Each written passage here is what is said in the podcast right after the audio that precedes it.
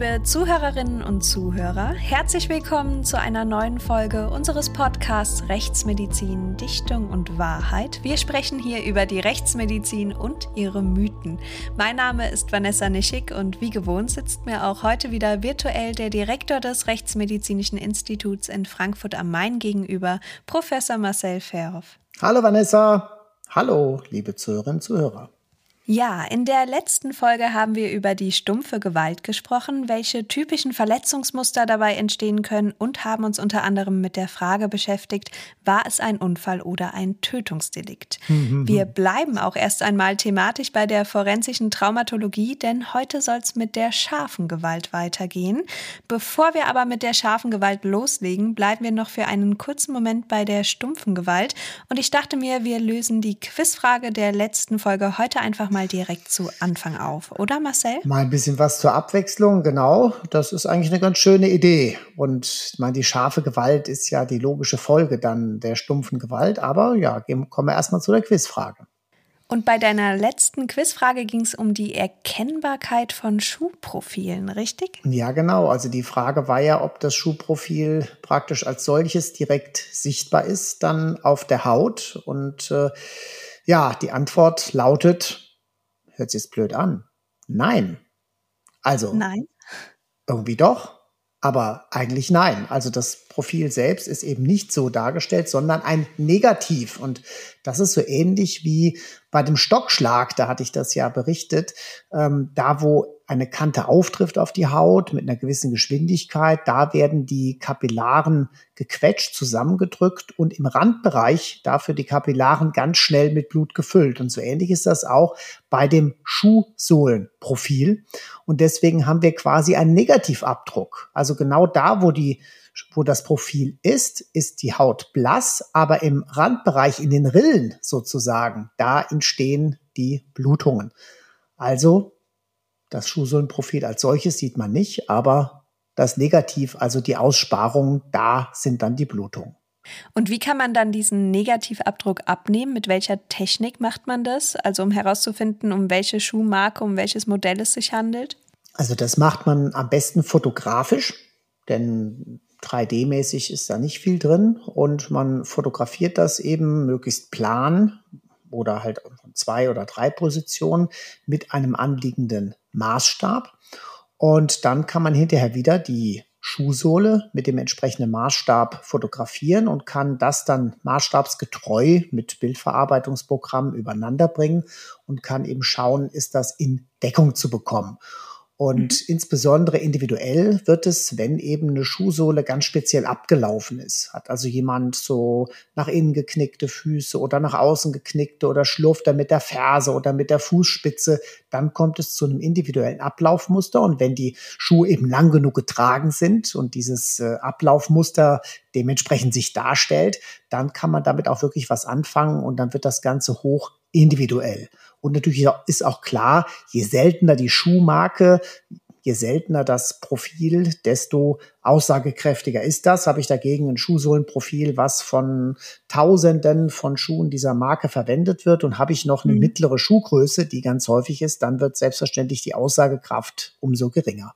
Also diesmal weder Dichtung noch Wahrheit. Irgendwo in der Mitte liegt die Lösung. genau. Alles klar. Dann gehen wir auch schon über zum heutigen Thema der scharfen Gewalt. Um es noch einmal kurz für euch zu wiederholen, beziehungsweise für diejenigen, die unsere letzte Folge noch nicht gehört haben. Also stumpfe Gewalt meint, dass ein Gegenstand ohne scharfe Kanten oder geschliffene Flächen auf den Körper einwirkt. Zum Beispiel ein Hammer oder ein Baseballschläger. Oder eben auch die Konstellation, in der sich wiederum eine Person auf einen Gegenstand zubewegt. Damit sind dann Unfälle oder Sturzgeschehen gemeint. Wie es sich nun unschwer erschließen lässt, versteht man dagegen unter scharfer Gewalt, dass mit einem scharfen oder spitzen Werkzeug auf den Körper eingewirkt wird. Das kann ganz klassisch ein Messer sein, eine Schere oder auch Glassplitter, eine abgeschlagene Glasflasche, eben alles, was eine scharfe Kante oder eben eine Spitze hat. Auf den ersten Blick wirkt es nun zunächst so, als ob man die stumpfe und scharfe Gewalt schon allein aufgrund der Definition ganz eindeutig abgrenzen könnte. Aber die Realität sieht da doch deutlich anders aus, oder Marcel? Ja, es gibt ganz besonders bestimmte Körperzonen, wo das umso schwieriger wird. Eine ganz bestimmte Körperzone ist die behaarte Kopfhaut. Da haben wir ja die, wenn man so möchte, Perforation der Kopfhaut durch die Haare. Die Haare sind dort sehr dicht und wenn dort stumpfe Gewalt einwirkt, dann kommt das eben häufig zu relativ geraden Einrissen und das kann dann schon mal wie eine Schnittverletzung aussehen. Und das beste Beispiel ist dieser, diese Verletzung, die Boxer haben, wenn also mehrfache Schläge ein Boxer auf das Auge bekommt. Und äh, dann kommt es zu einem Aufreißen dieser Verletzung, meistens im Bereich des Oberlides. Und diese Verletzung nennt man in der Boxerfachsprache Cut, also übersetzt Schnitt. Selbstverständlich ist das kein Schnitt, sondern es heißt so, weil es eben so gerade einreißt. Und das kann man dann schon recht leicht mit einer Schnittverletzung verwechseln. Durch diesen mehrfachen Aufschlag auf genau diese Körperstelle beziehungsweise durch diesen Druck reißt dann irgendwann die Haut dort ein? Ja, das ist ja so eine Kombination, da schwillt es drunter an und es gibt immer wieder Schläge und irgendwann reißt das Ganze dann ein. Die Haut ist dort sehr fein und äh, allein durch diese Spannung, die von unten kommt, scheint sie dann so gerade einzureißen. Das mag der Hintergrund sein. Fakt ist, das reißt immer relativ gerade ein. Die behaarte Kopfhaut ist so ein Beispiel. Die Gesichtshaut als solche über den Knochenvorsprüngen reißt auch häufiger mal gerade ein. Und auch an anderen Stellen, Ellenbogen, Schultern, kann das mal sehr gerade aussehen. Da kann man es also mit einer scharfen Gewalt verwechseln. Also überall da vor allen Dingen, wo die Haut relativ dünn ist. Und wo Spannung von unten kommt, genau. Und wo mhm. viele Haare sind. Um uns erstmal einen besseren Überblick zu verschaffen, schauen wir uns zunächst einmal die beiden Formen der scharfen Gewalt an, nämlich die Schnitte und die Stiche. Genau, das sind eigentlich so die beiden Formen, Stich und Schnitt. Das ist scharfe Gewalt. Und davon ist es auch unabhängig, äh, ob das jetzt eher eine scharfe Kante, eine wirkliche Schneide ist oder eine reine Spitze. Also auch mit einer Nadel kann man eben schneiden oder stechen. Was man allerdings nochmal davon abgrenzt, ist die punktförmige Gewalt oder punktuelle Gewalt. Dazu zählt dann der Schuss. Dazu zählen dann aber auch Verletzungen durch Pfeile oder zum Beispiel Speere.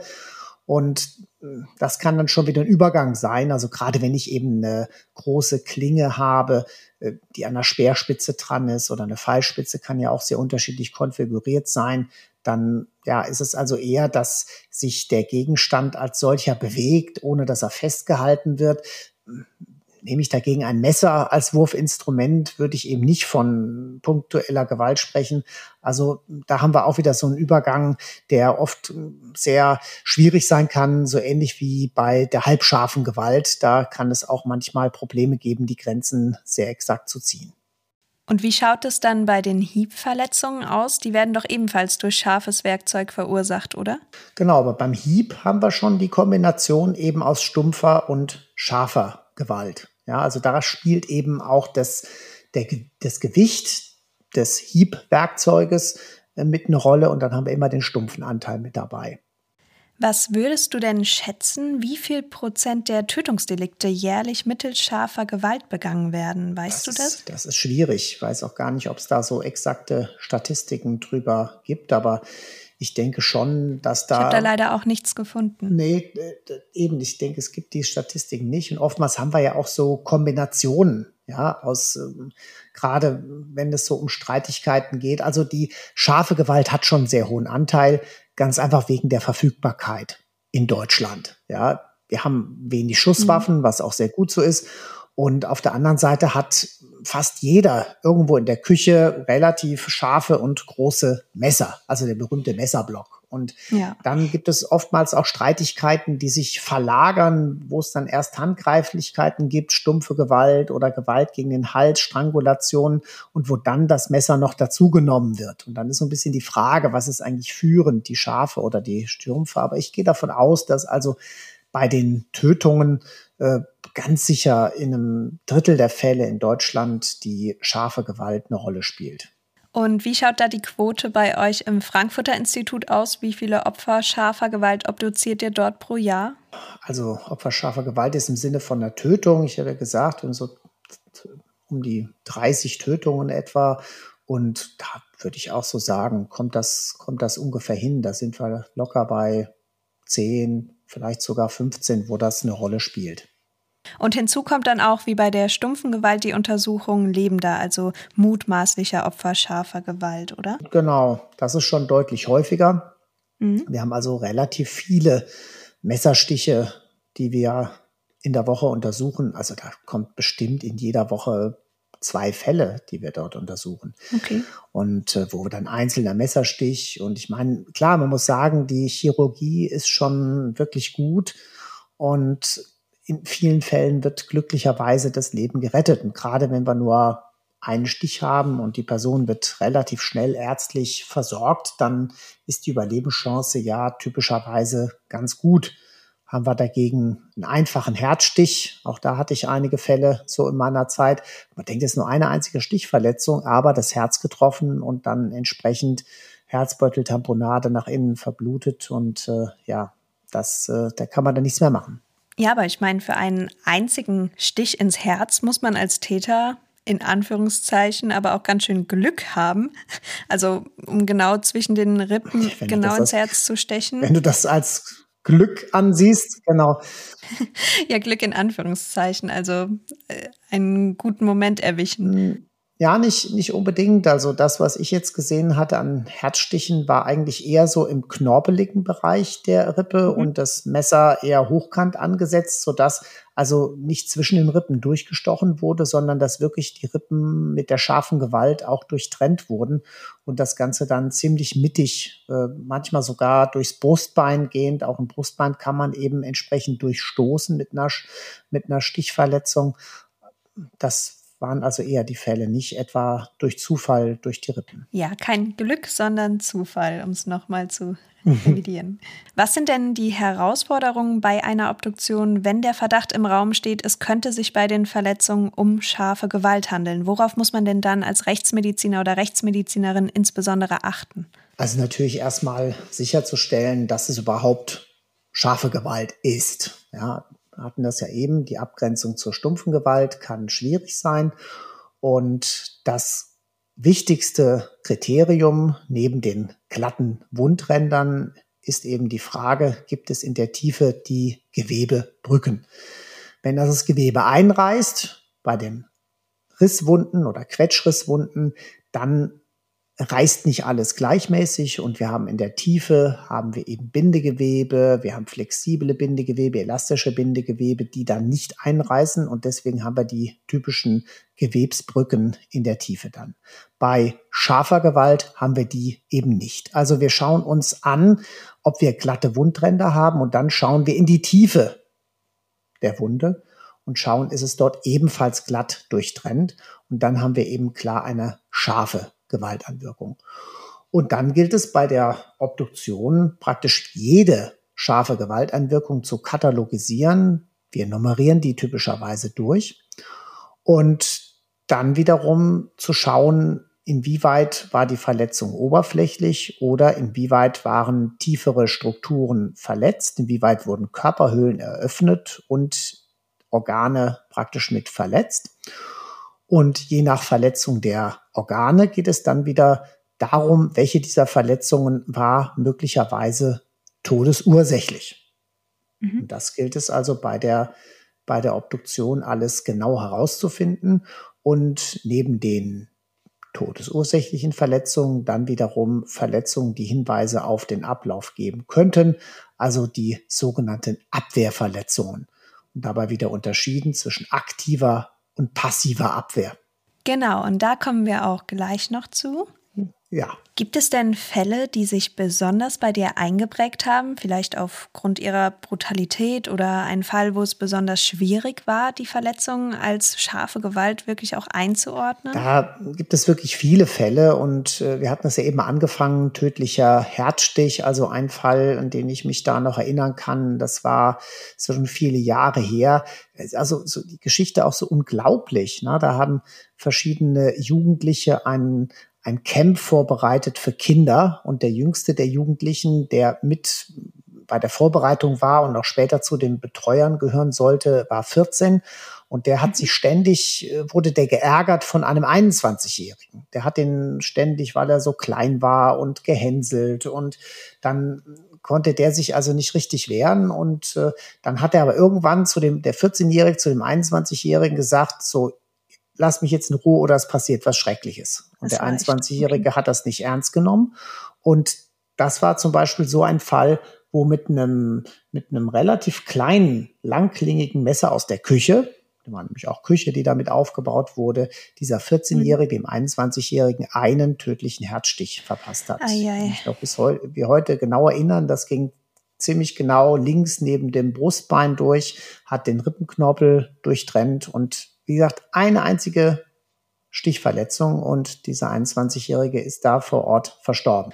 Ui. Also das ist so das eine Extrem. Ja, hm. äußerlich ja, so fast auch nichts. zu diesem Zufall genau ins Herz zu treffen als Täter. Genau, also man sagen muss, wie hat er das, hat er das geplant, wusste der, aber egal.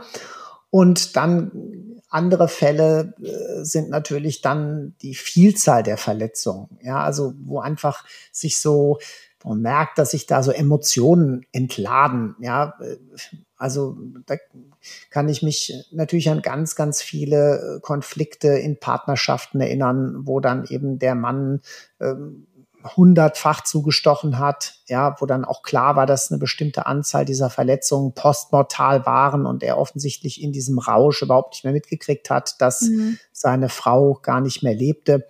Äh, dann sicherlich auch ein Fall, an den ich mich noch zurückerinnere, wo das war im homosexuellen Milieu, wo eben einer seinen Partner dann getötet hat. Und äh, da war die Besonderheit, dass er noch eine Nachricht mit Blut dann an die Wand geschrieben hat. Das waren Ach, insgesamt dann irgendwie über 20 Messerstiche und dann hat er aber alle Messer aus dieser Wohnung entfernt. Also im Nachhinein waren es wirklich Messer aus dem Messerblock in der Küche. Er hat aber alle Messer mhm. mitgenommen. Es waren überhaupt keine Messer mehr da. Das fiel dann umgekehrt wieder auf.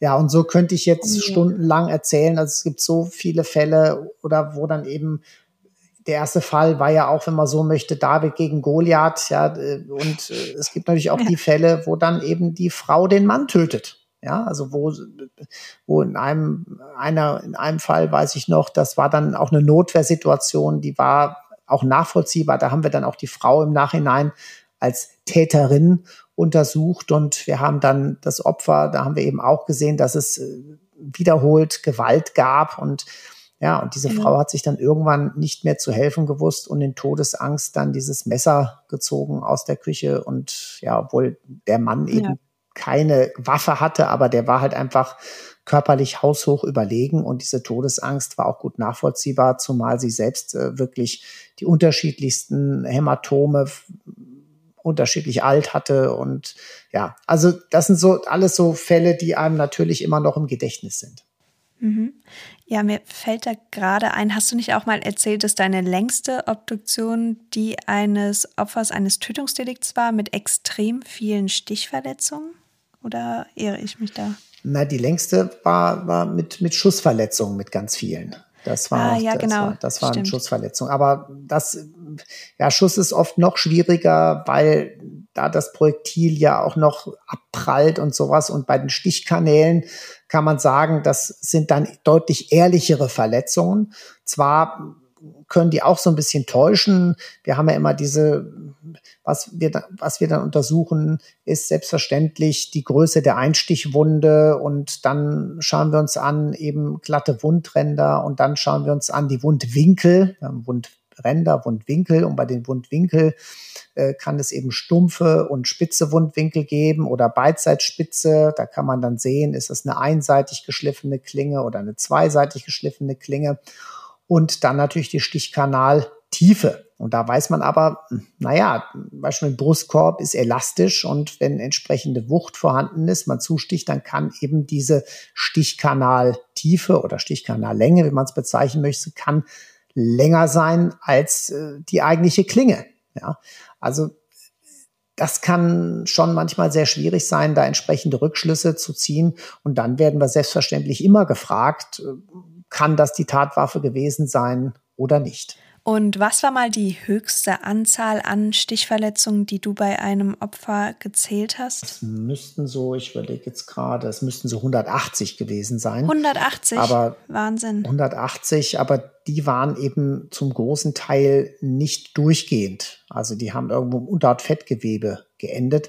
Und dementsprechend registriert man die zwar, aber man hat jetzt keine große Arbeit damit, die Stichkanäle äh, genau zu rekonstruieren. Ja, das hört sich so an, als ob da auf jeden Fall einige Emotionen im Spiel waren. Ja, genau das sind solche Fälle. Kommen wir mal zu den typischen Verletzungsmustern bei der scharfen Gewalt. Wir haben die beiden Formen, Schnitte und Stiche schon erläutert. Wie sehen denn dahingehend typische Verletzungsmuster aus? Du hast eben schon die Stichkanäle erwähnt. Genau, und das kann man, ist immer ein bisschen schwierig, das oft abzugrenzen. Also ich persönlich nehme relativ häufig die Bezeichnung Stich-Schnittverletzung. Ja, mhm. weil ich dann gar nicht genau sagen kann, ist es mehr Stich, ist es mehr Schnitt. Oftmals ist es beides. Es ist ja gerade mit einer Klinge kaum möglich, nur zu stechen und dabei nicht zu schneiden oder nur zu schneiden und dabei nicht zu stechen. Definitionsgemäß kann man das so abhandeln, dass man sagt, eine Stichverletzung ist tiefer als die eigentliche äh, Verletzung, die in der Haut sichtbar ist. Und eine Schnittverletzung ist eben in der Haut länger, als eigentlich die Verletzung tief ist. So könnte man das mhm. definieren, aber das ist oft nicht besonders zielführend. Es kommt ja eher so ein bisschen darauf an, wie wird das Werkzeug geführt, wie wird die Waffe, die Klinge geführt. Und ist es eher eine Stichbewegung und dann kann es aber sein, man trifft nur tangential, dann wird es eher eine Schnittverletzung oder man will schneiden, rutscht aber irgendwie ab oder es gibt eine gewisse Dynamik. Einer der beiden oder beide Beteiligten bewegen sich, dann kann der Stichanteil höher werden. Das macht das Ganze ebenso schwierig und deswegen kann man oftmals gar nicht so genau sagen, das ist eine Stichverletzung und das ist eine Schnittverletzung. Ja, und dann ist das Ganze natürlich auch noch davon abhängig, wie das Werkzeug an sich beschaffen ist und natürlich auch mit welcher Intensität der Täter damit auf das Opfer auch eingewirkt hat. Natürlich, also es kommt auf die Schärfe selbst an, es kommt darauf an, wie ist so eine Klinge konfiguriert. Und eine ideale Klinge zum Zustechen hat ihre Spitze in der mittleren Achse der Klinge wenn diese mittlere Achse davon abweicht, ähm, in die eine oder andere Richtung, wenn also der Rücken gebogen ist beispielsweise und man versucht gerade zuzustechen, kann es sein, man kommt überhaupt nicht durch die Haut durch. Und im umgekehrten Fall kann es sein, dass bestimmte Klingenkonstellationen äh, sogar den Durchtritt durch die Haut noch etwas mehr vereinfachen, indem eben nicht die Spitze nur auftritt, sondern ein Teil der Schneide, die entsprechend gebogen ist. Da gibt es die unterschiedlichsten Varianten und das muss man im Nachhinein sehen. Und es ist eine Frage der, der Wucht. Also es war mal ein Fall, das hatten die Münchner Kollegen, die haben das auch publiziert. Da ging es darum, dass jemandem mit einem einfachen Brotmesser, also so einem, also wie heißt es, so ein, so ein Also ich glaube, bei äh, uns ja, hier in der Region wird das Tisch, Knippchen genannt. Nee, also da, wo man Butter mitschmiert. Ah, okay. Ja, so einem einfachen Messer, wo man Brot mitschmiert. Ja, ein Brotmesser. Genau, was überhaupt nicht scharf war, großartig und die Spitze abgerundet. Und das war aber das einzige Werkzeug und das Opfer hatte eben doch zahlreiche Stichverletzungen. Und dann haben die Kollegen, hochinteressantes Experiment, haben dann einen Verstorbenen gehabt und hatten auch die Angehörigen zugestimmt für das Experiment. Staatsanwaltschaft hatte das angeordnet und die haben dann versucht, bei einem Leichnam mit diesem Messer äh, durch die Körperoberfläche zu kommen. Mhm. Und interessanterweise von sieben oder acht Leuten hat es keiner geschafft. Dann kam aber einer und hat wie wild zugestochen, hat es geschafft. Okay, wow. Nachdem die anderen gesehen haben, dass es geht, hat es plötzlich jeder geschafft. Okay, ja. ja also hochinteressant, auch, auch psychologisch, was man dann doch für eine Gewalt freisetzen kann, wenn man daran glaubt. Und mhm. ja, was ist das dann eigentlich für eine Verletzung? Ist das wirklich eine scharfe Gewalt oder ist das eher stumpf und durch die Gewalt durchgedrückt, fast ein Pfählen oder so? Ja, also hochinteressant, was es da so für unterschiedliche Ansätze geben kann. Aber hat man es dann letztendlich auch als scharfe Gewalt eingeordnet in dem Fall? Ich sage ja, das ist grenzwertig. Ja, ist das, ist das eine Pfählung dann eher oder ist das wirklich noch mhm. scharfe Gewalt? Auch da mal sagen, ja, es ist natürlich schon so ein ganz normales Butterbrotmesser. Das ist ja schon leicht geschliffen. Man würde jetzt kein Blatt Papier damit schneiden können, aber es ist schon eine Kante, wenn man so möchte. Ja, die also ich würde es schon dann als scharfe Gewalt noch bezeichnen. Mhm. Aber da kann man sicherlich drüber streiten. ja, kommen wir von den Pfählungen zu den Zerstückelungen. Wie oft habt ihr es denn mit solchen Fällen zu tun? Damit ist ja nicht nur die Zerstückelung durch einen Täter zur Leichenbeseitigung zum Beispiel gemeint, sondern vor allen Dingen ja auch Unfälle, Verkehrsunfälle, Zugunfälle, hier auch wieder die Abgrenzung zum Suizid im Einzelfall, Unfälle mit Schiffsschrauben. Wie oft kommt ihr damit in Berührung? Also natürlich sind die Leichen, die am häufigsten äh, nicht mehr am Stück kommen, sind die Bahnleichen. Ja, und da haben wir ja eine, wenn man so möchte, eher halbscharfe Gewalt. Die Räder sind ja eher scharf, aber trotzdem haben wir ein enormes Gewicht, das darauf lastet, kombiniert mit einer gewissen Geschwindigkeit, wenn eben jemand wirklich von einer, von einem Zug überrollt wird. Und das ist also das, was sicherlich die größten Schäden hervorruft. Das andere, was du ansprichst, klar, das ist dann eben die Leichenzerstückelung. Und das kann eben sein, es gibt aktive und passive Zerstückelung. Das kann eben sein, um den Leichnam zu beseitigen, dass man also versucht, möglichst kleine Portionen hinzubekommen, um dann möglichst unauffällig in Plastiktüten oder in kleineren Taschen die Leichenteile loszuwerden, aus dem Haus zu bringen, vielleicht auch zu verteilen, um die Identifizierung zu ähm, erschweren.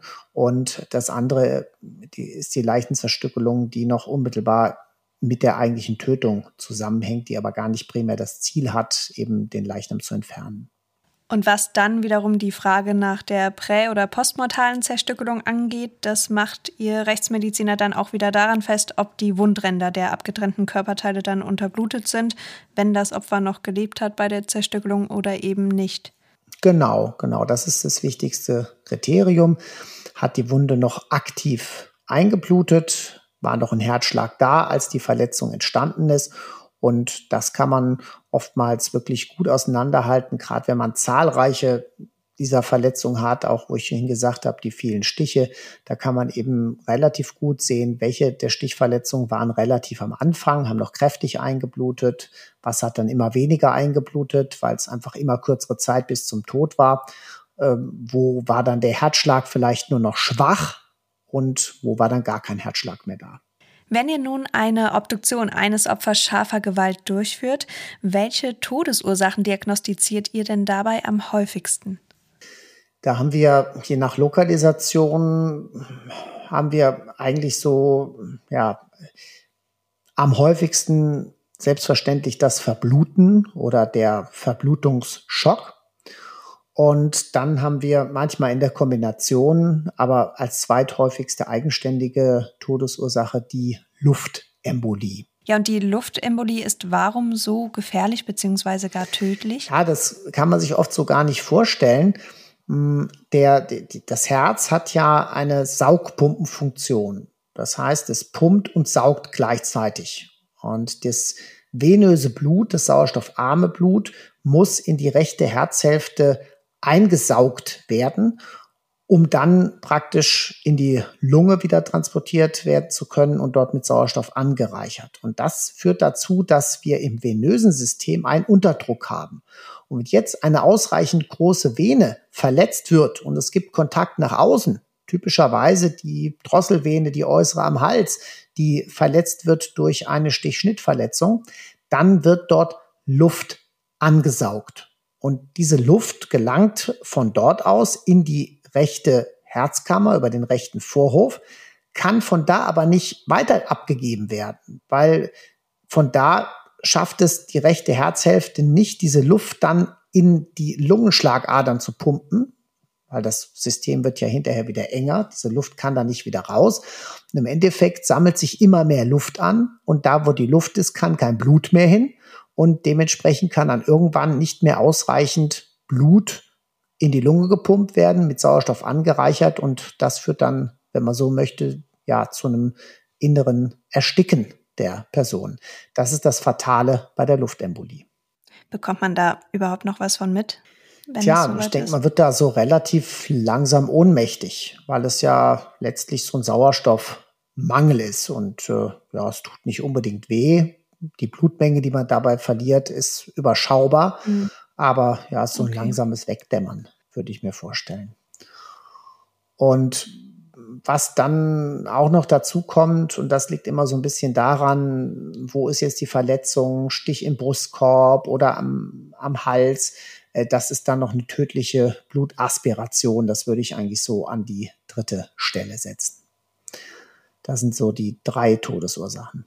Und die Verblutung sieht man eigentlich ganz gut daran, wie haben sich die Totenflecke ausgebildet. Die Verblutung, die muss ja nicht nach außen sein. Manchmal, klar, sieht man außen die große Blutlache und hat da schon eine Idee, der könnte verblutet sein. Aber gerade bei Brustkorbverletzungen, bei Bruststichverletzungen, wo die Lunge dann zusammenfällt, wo ich einen Pneumothorax habe, da bildet sich dann auch relativ schnell ein Hämatopneumothorax aus.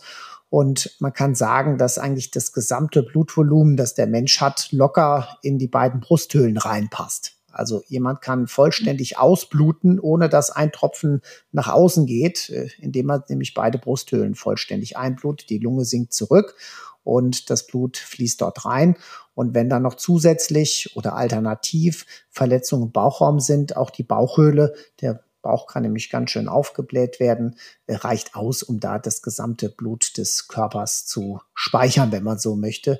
Und ja, das Blut ist ja verloren in dem Moment, wo es außerhalb der Gefäße ist. Und dementsprechend haben wir also auch äh, gar nicht selten Verbluten nach innen oder eben Teilverbluten nach außen oder innen oder man sieht nur ein bisschen Blut außen und denkt, naja, wird nicht so schlimm gewesen sein. Und dann ist aber die größte Menge des Blutes im Inneren. Und da ist eben das wichtigste Kriterium, wie sind die Totenflecke ausgebildet? Sind die noch einigermaßen normal oder wenig reduziert? Dann spricht das gegen ein Verbluten als Todesursache. Und den Fällen haben wir dann ganz häufig eben die tödliche Luftembolie. Und wie sehen die typischen inneren Verletzungen an den Organen bei scharfer Gewalt aus, wenn jetzt beispielsweise in den Bauchraum mit einem Messer gestochen wird? Welche Organe sind da meistens betroffen? Ja, da haben wir also immer wieder Durchstechungen von Darmschlingen, wobei die aber ja ganz gut beweglich sind, so im Bauchraum und das auch gar nicht selten passiert, dass die Darmschlingen selbst gar nichts abgekriegt haben. Das liegt immer so ein bisschen an der Schärfe des Messers. Habe ich ein sehr scharfes Messer, dann werden die Darmschlingen trotzdem verletzt. Ist das Messer nicht ganz so scharf, dann können die so ein bisschen ausweichen.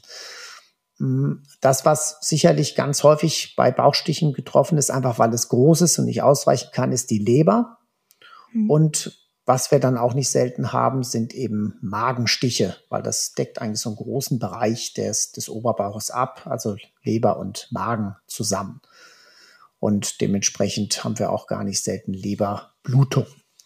Das, was dann passieren kann, wenn ziemlich nach zentral gestochen wird, dass es, äh, dass es dann zu einer Verletzung der Bauchschlagader kommt. Die Bauchschlagader ist unmittelbar vor der Wirbelsäule, kann auch nicht ausweichen und wenn man in diese Richtung dann sticht, dann hat man auch typischerweise eine Verletzung gesetzt und dadurch, dass da im Großteil des Blutes äh, arteriell durchgedrückt wird, verblutet der Mensch auch sehr schnell, der so eine Verletzung hat.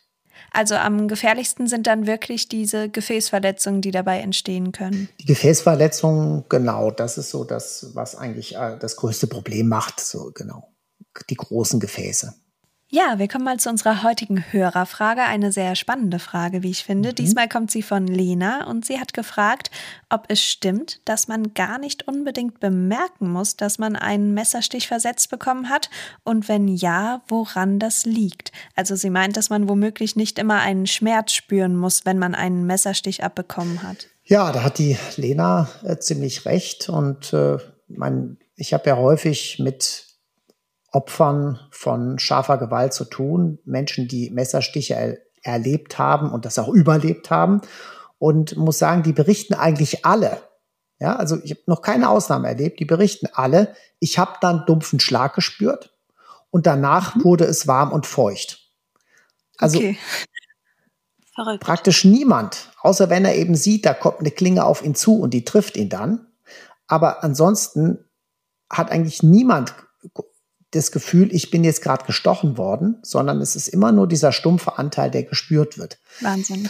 Warum ist das so? Ja, kann man jetzt auch sagen, weil einfach die, die, die Nerven, wenn ich da reinsteche, ja durchgeschnitten werden.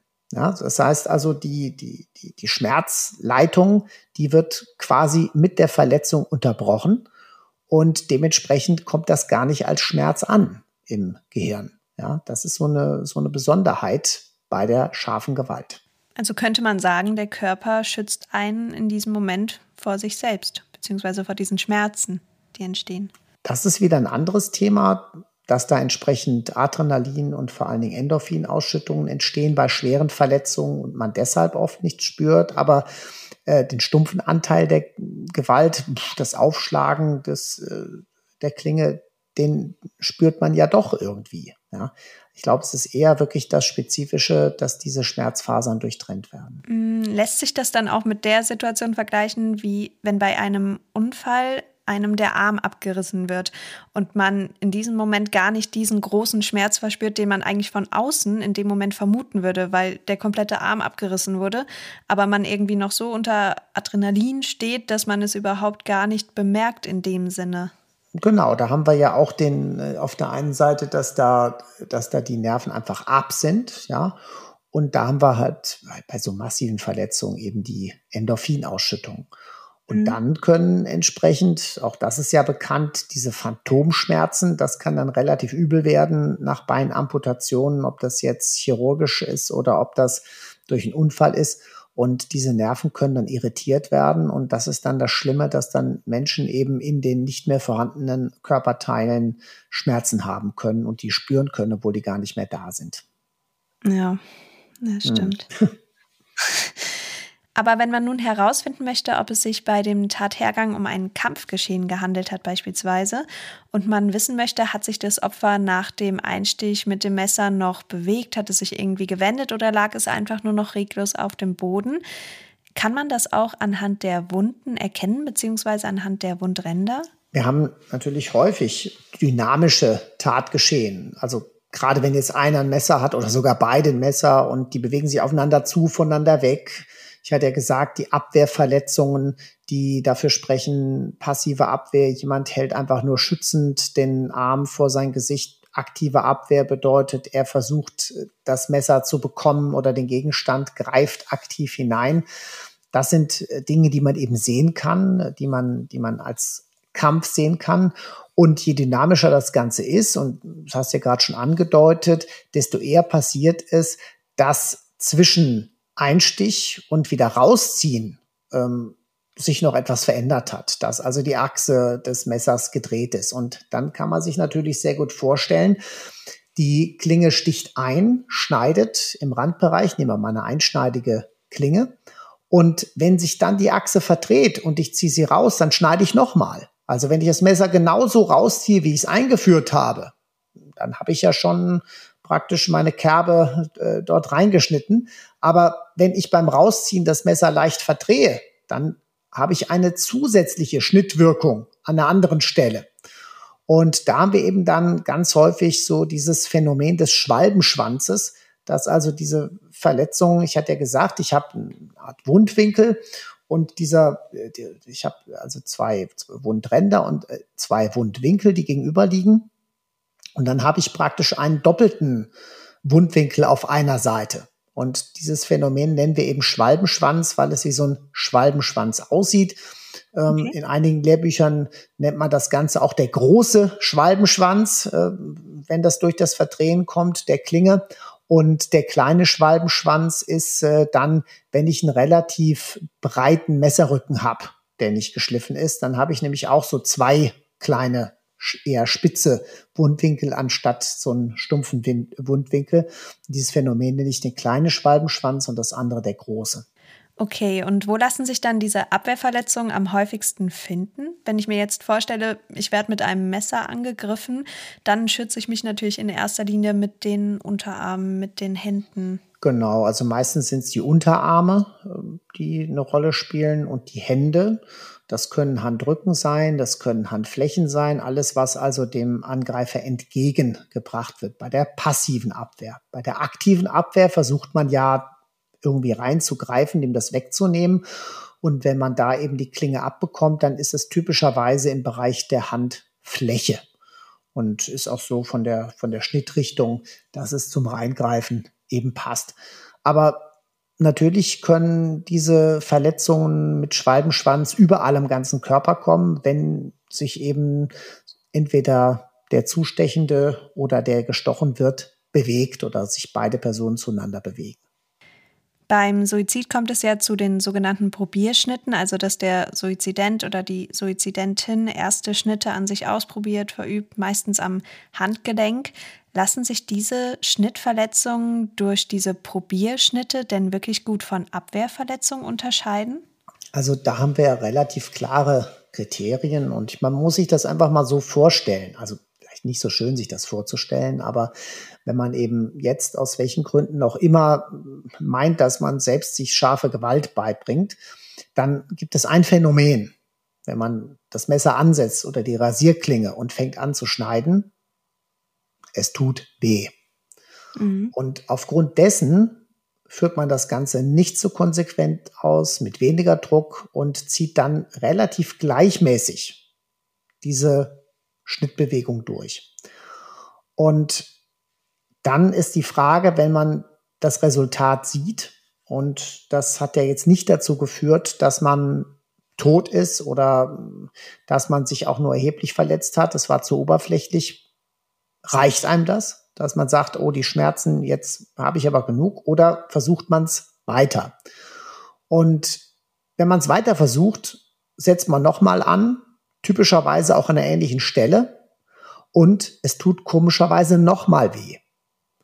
Und das kann wirklich dazu führen, dass man in einer ähnlichen Richtung, an einer ähnlichen Lokalisation zwei, drei, fünf, zehn, zwanzig parallel zueinander verlaufende, ähnlich tiefreichende Verletzungen hat. Mhm. Und dann haben wir, das bei der Selbstbeibringung, bei der demonstrativen Selbstbeibringung, dann nichts Tieferes. Aber wenn es eben dann wirklich um einen Suizid geht, und das kann auch im Halsbereich sein oder in den Händen, dann haben wir irgendwann zwischendurch die tiefere Verletzung, manchmal auch in einer richtigen Wundfläche, die es ergeben hat, eine tiefere Verletzung, die dann entsprechend Gefäße verletzt, so dass man blutet und dass das Ganze eben lebensgefährlich bis tödlich wird. Haben wir dagegen Abwehrverletzungen, sind die viel ungleichmäßiger weil die entstehen ja dann aus dieser Dynamik, zustechen, versuchen sich zu wehren, versuchen reinzugreifen, versuchen einfach nur davor zu halten. Also diese einzelnen Stichschnittverletzungen sind bei der Abwehr viel ungleichmäßiger als bei der Selbstbeibringung im Sinne der Probierschnitte. Das kriegt man eigentlich sehr gut auseinandergehalten.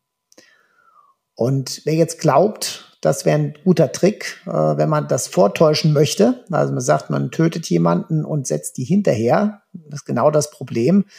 Man setzt die eben hinterher. Ja, und wir sehen natürlich. Ja, das blutet nicht mehr. Ja, genau. Es, entweder blutet es nicht mehr und wir sehen ja, welche Verletzungen, welche Schnitte waren zuerst und welche enden wo und welche kamen dann danach. Und wenn ich jetzt erst die tödliche Verletzung setze und danach die oberflächlichen, ja, dann fällt das auf.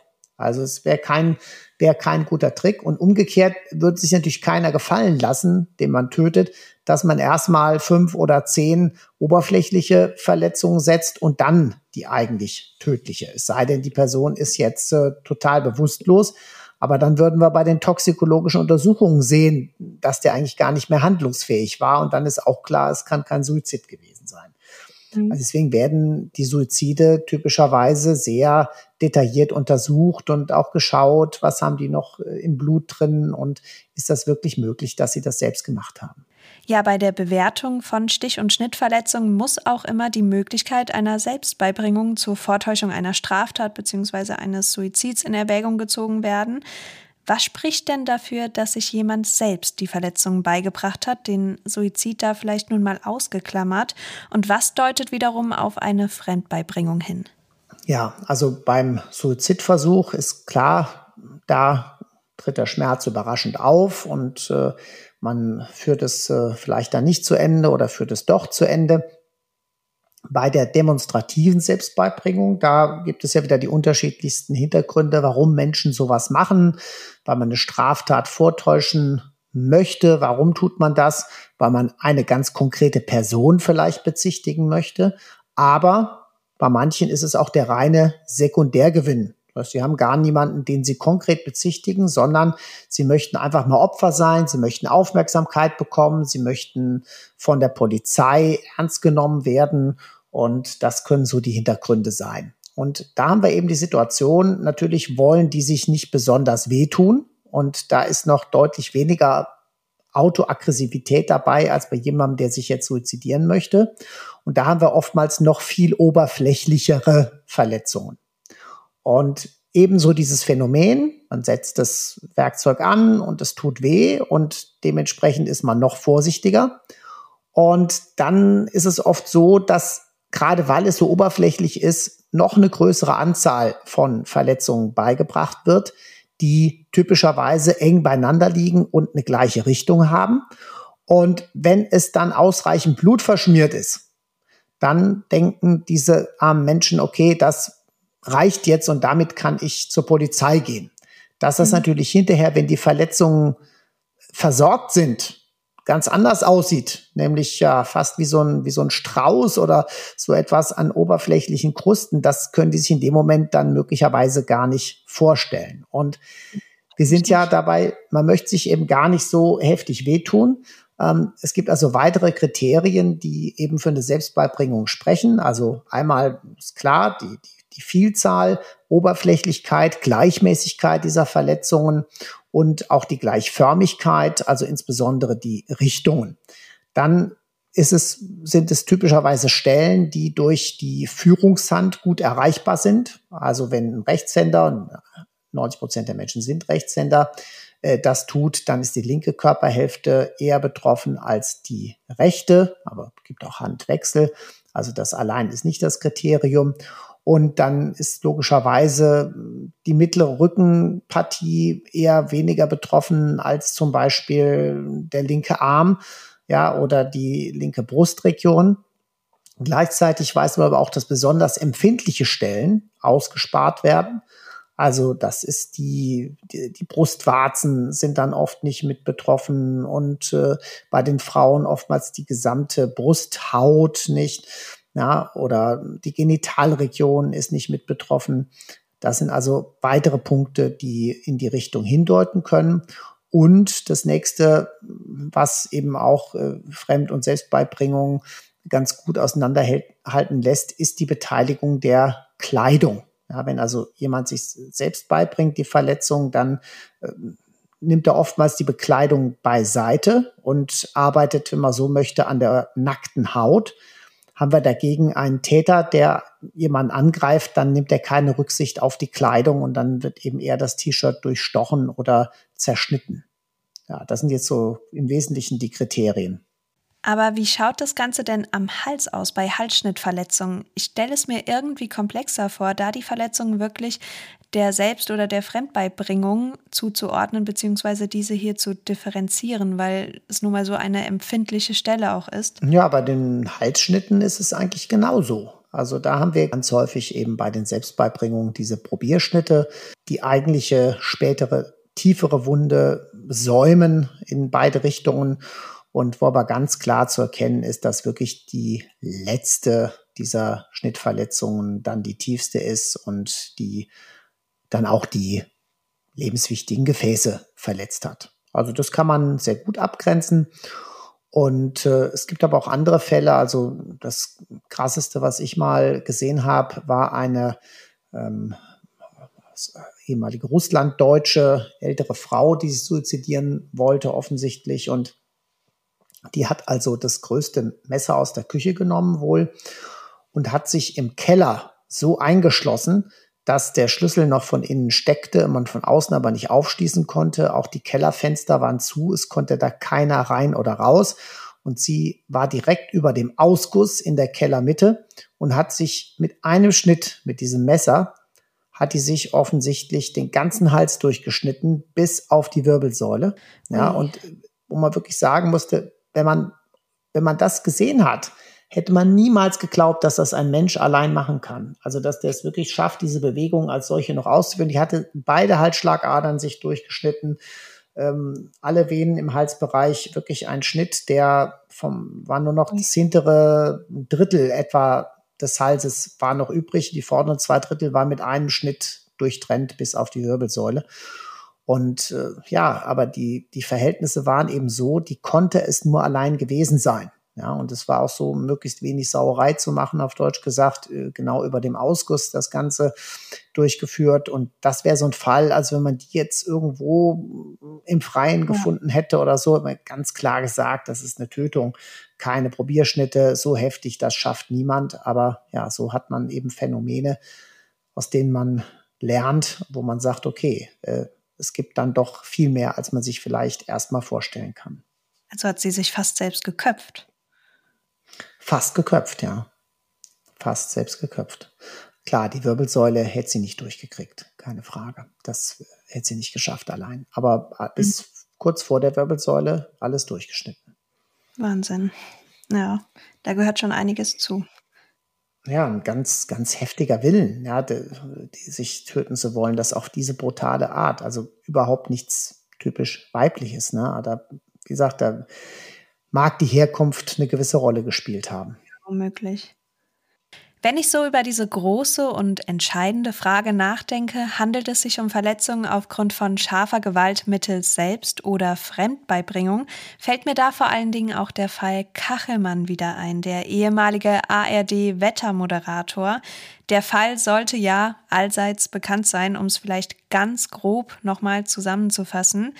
Jörg Kachelmann wurde 2010 von seiner Ex-Freundin Claudia D. beschuldigt, sie vergewaltigt zu haben. Er saß auch 132 Tage in U-Haft, wurde aber schon vor Prozessbeginn wie ein Schuldiger behandelt. Von Unschuldsvermutung war da keine Rede mehr, weil das ganze mediale Geschehen extreme Dimensionen damals angenommen hatte. Aber, und das ist ja entscheidend, er wurde von diesem Vorwurf freigesprochen und ich glaube, dieser Fall könnte ganz locker einige Folgen füllen. Deswegen konzentrieren wir uns jetzt einfach mal auf den Aspekt, dass es dort ja auch um genau diese alles entscheidende Frage ging, war es Selbst- oder Fremdbeibringung?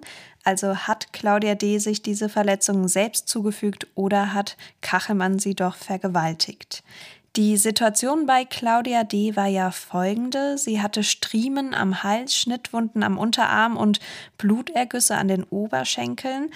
Wenn wir uns jetzt mal diese Striemen am Hals und die Schnittwunden am Unterarm genauer anschauen, wie sah denn in diesem Fall das rechtsmedizinische Gutachten aus, beziehungsweise die Gutachten? Es waren ja mehrere Rechtsmediziner über die Straf- und Zivilprozesse mit dem Fall beschäftigt.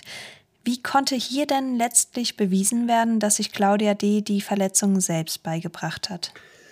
Ja, der Fall war nicht ganz so einfach und äh, du hast es ja schon gesagt, es war eine Kombination aus offensichtlich scharfer Gewalt und da waren insbesondere am Hals waren da Verletzungen, die in die Richtung gingen, aber es waren die Oberschenkel, äh, wo eben auch noch äh, scharfe Gewaltanwirkungen waren und zusätzlich stumpfe Gewaltanwirkungen, die dazu kamen. Und ja, aus der Situation heraus am Anfang, sie hat ja gesagt, sie sei vergewaltigt worden und letztlich waren da noch ein paar mehr Rechtsmediziner beteiligt, wobei aber lediglich äh, der erste Rechtsmediziner, der sie nämlich untersucht hat, der war von der Staatsanwaltschaft beauftragt und alle anderen, die in der Zwischenzeit dazu kamen, waren ähm, überwiegend von der Verteidigung ähm, hinzugezogen worden und haben extra Gutachten angefertigt, haben zum Teil Experimente angefertigt. Also das war ein, ein riesiger Aufwand. Wenn man das Ganze nüchtern analysiert, muss man einfach sagen, es waren ganz klare ich hatte ja eben mal die, die, die Hinweise auf äh, die Selbstbeibringung, hatte ich ja mal aufgezählt. Und es waren ganz klare Hinweise auf eine Selbstbeibringung zu erkennen. Das war die Lokalisation dieser Verletzungen, gerade an den Beinen. Das waren mehrfache oberflächliche, scharfe Gewalteinwirkungen, ähm, die an den Beinen waren, die gleichgerichtet waren. Natürlich nicht so typisch und nicht so in so einer Vielzahl. Das waren jetzt nicht 100, aber es waren eben drei, vier, die dann parallel gelaufen sind. Äh, dazu kam, dass diese stumpfen Gewalteinwirkungen an den Oberschenkeln relativ weit knienah waren. Und manchmal hat man das ja nach einer Vergewaltigung, dass man an der Innenseite der Oberschenkel Hämatome hat, wenn man so möchte, von den Beckenknochen äh, des äh, Angreifers. Und die sind aber typischerweise eben nicht so knienah. Ja, das passte eben nicht ganz. Und diese Sache am Hals war dann ja fast so, fast so schabend, wo man auch sagen muss, äh, in einem wirklichen Kampfgeschehen äh, würde das tiefere Verletzungen machen. Da würde das Opfer ja nicht da liegen und man und wartet, bis praktisch diese, diese Messerklinge praktisch nach oben und unten über den Hals geschabt wird. Also es waren eben so viele Details, die letztlich dann in der Kombination für diese Selbstbeibringung sprachen. Und äh, wenn man stur die Kriterien, die in den Lehrbüchern abgedruckt sind, abgearbeitet hätte, wo man eben genau das, was ich gesagt habe, äh, dort vorfindet und äh, umgekehrt sagt, welche Kriterien sprachen für eine Fremdbeibringung, dann war es ganz eindeutig, äh, dass das hier für eine Selbstbeibringung sprach. Also letztlich ähm, darf man sich nicht leiten lassen von irgendeinem Gefühl ähm, und ähm, jemand ist, äh, was weiß ich, wie im Privatleben, wie er sich da verhält und ein vermeintliches Opfer, das entsprechend verängstigt ist oder in einem entsprechend psychologischen Zustand. Das sind alles Dinge, die haben in der Rechtsmedizin nichts verloren. Ja, sondern es geht einfach nur darum, die Verletzungen neutral, hm, ganz klar äh, zu dokumentieren, aufzunehmen und daraus Schlüsse zu ziehen. Und wenn man das mit diesem Blick hier gemacht hat in dem Fall, dann war es eindeutig. Ja, das ist ja sowieso der Wahnsinn, wie viele kleine und große Katastrophen da in diesem Fall abgelaufen sind. Mhm. Aber zurückzukommen auf die Hautabschürfungen am Hals. Wie sieht es denn aus, wenn jemand längere Zeit sein Opfer mit einem Messer bedroht und sagt, ich schneide dir gleich die Kehle durch, dieser typische Satz? Können solche Abschürfungen dabei nicht dann auch entstehen? Da könnten solche Abschürfungen entstehen und auch das Messer, das da konkret in Frage stand, damit wäre das auch möglich gewesen. Es war nämlich so fein gezackt, dieses Messer. Und natürlich kann das sich dabei auch bewegen, aber dass sich das dann dabei nur, wenn man so möchte, tangential von, also wenn das Messer jetzt quer an den Hals angesetzt ist, dass sich das dann nur nach oben und unten verschiebt ohne sich nach links und rechts zu verschieben und dann eben ein paar wirkliche Schnittwunden verursacht, das ist kaum nachvollziehbar, ja, in der Praxis. Äh, dass man das die ganze Zeit immer nur konsequent in dieser Richtung verschiebt. Äh, wie soll das gehen? Mhm. Ja. Und wie sah es mit der DNA an dem Messer selbst aus? Welche Spuren hat man da gefunden? Da gab es verschiedene DNA-Untersuchungen und da wurden auch, äh, wenn ich das noch richtig im Kopf habe, von beiden wurde DNA nachgewiesen. Aber das, das sagt ja nichts. Ja, letztlich war das ja in einem Haushalt und äh, ja, die DNA-Untersuchung allein hilft ja nicht immer weiter meine, wenn das mhm. jetzt äh, ein wildfremder Mensch ist, äh, der sagt, er hat das vermeintliche Opfer nie gesehen und dann wird von ihm DNA an irgendetwas nachgewiesen, an einem persönlichen Gegenstand des Opfers oder an einem vermeintlichen Tatwerkzeug, dann kriegt das natürlich eine Aussage. Aber wenn diese Menschen sowieso zusammen leben oder zusammen Zeit verbringen und jemand ein Messer oder so genutzt haben kann, dann ja, ist das äh, natürlich völlig indiskutabel der Fall ist ja nicht nur ein juristisches Lehrstück, sondern auch ein medizinisches, würde ich sagen. Wie sieht es denn dahingehend aus? Meinst du, man hat daraus gelernt, in dem Sinne, dass man in solchen Fällen sich wohl eher auf die klassische konservative Lehrbuch-Checkliste, sage ich mal, konzentrieren sollte und diese abhaken sollte, um solche Fälle einfach nicht mehr derart hochkochen zu lassen, vielleicht? Das ist etwas, das hat man schon vorher gewusst. Und das Persönliches, und das ist immer das, was ich meine, Bauchgefühl und, und persönliche Einschätzung, die haben da nichts verloren. Ja, sondern ähm, muss sich immer wieder dazu zwingen, die Sachen stur abzuarbeiten. Und das ist auch der Grund, warum ich persönlich solche Begriffe wie Opferschutz, Ambulanz und dergleichen einfach nicht mag, weil das immer schon so eine, so eine Voreinschätzung ist. Es kommt ein Verletzter, der wird untersucht. Ja, und ich untersuche den nicht als Opfer und ich untersuche den auch nicht als Täter. Auch wenn die Polizei mir sagt, das ist der Tatverdächtige, ja, und ich muss ins Gefängnis gehen, den da untersuchen, dann weiß ich, dass er wird als Tatverdächtiger geführt. Aber für mich ist das erstmal nur ein Verletzter. Und was der hinterher in dem Verfahren für eine Rolle spielt oder wie das Ganze interpretiert wird, äh, das ist nicht meine Sache und dazu nehme ich dann Stellung, wenn mir verschiedene Szenarien berichtet werden. Mm, das stimmt. Und vor allem, man hat ja gesehen, wo das hinführen kann. Dieser Image-Schaden bei Kachelmann, der ist ja nicht mehr zu beheben. Da wird immer dieser bittere Nachgeschmack bleiben, obwohl er ja unschuldig ist. Und das muss man sich halt auch mal überlegen. Und das ja nicht nur irgendwie oder aus Mangel an Beweisen, sondern diese Frau hat sich diese Verletzung einfach selbst zugefügt. Und das ist schon hart, wie ich finde. Ja, das ist dann schon ein Schicksal, äh, das äh, möchte man nicht erleben, gar keine Frage. Ja, und mit diesem Fall beenden wir dann auch die heutige Folge. Aber was wäre denn eine Folge ohne eine neue Quizfrage? Was hast du dir denn in dieser Woche für unsere Zuhörerinnen und Zuhörer überlegt, Marcel? No, das muss ich mir erstmal nachdenken, was ich mir überlegt habe. ja, dann die heutige Frage.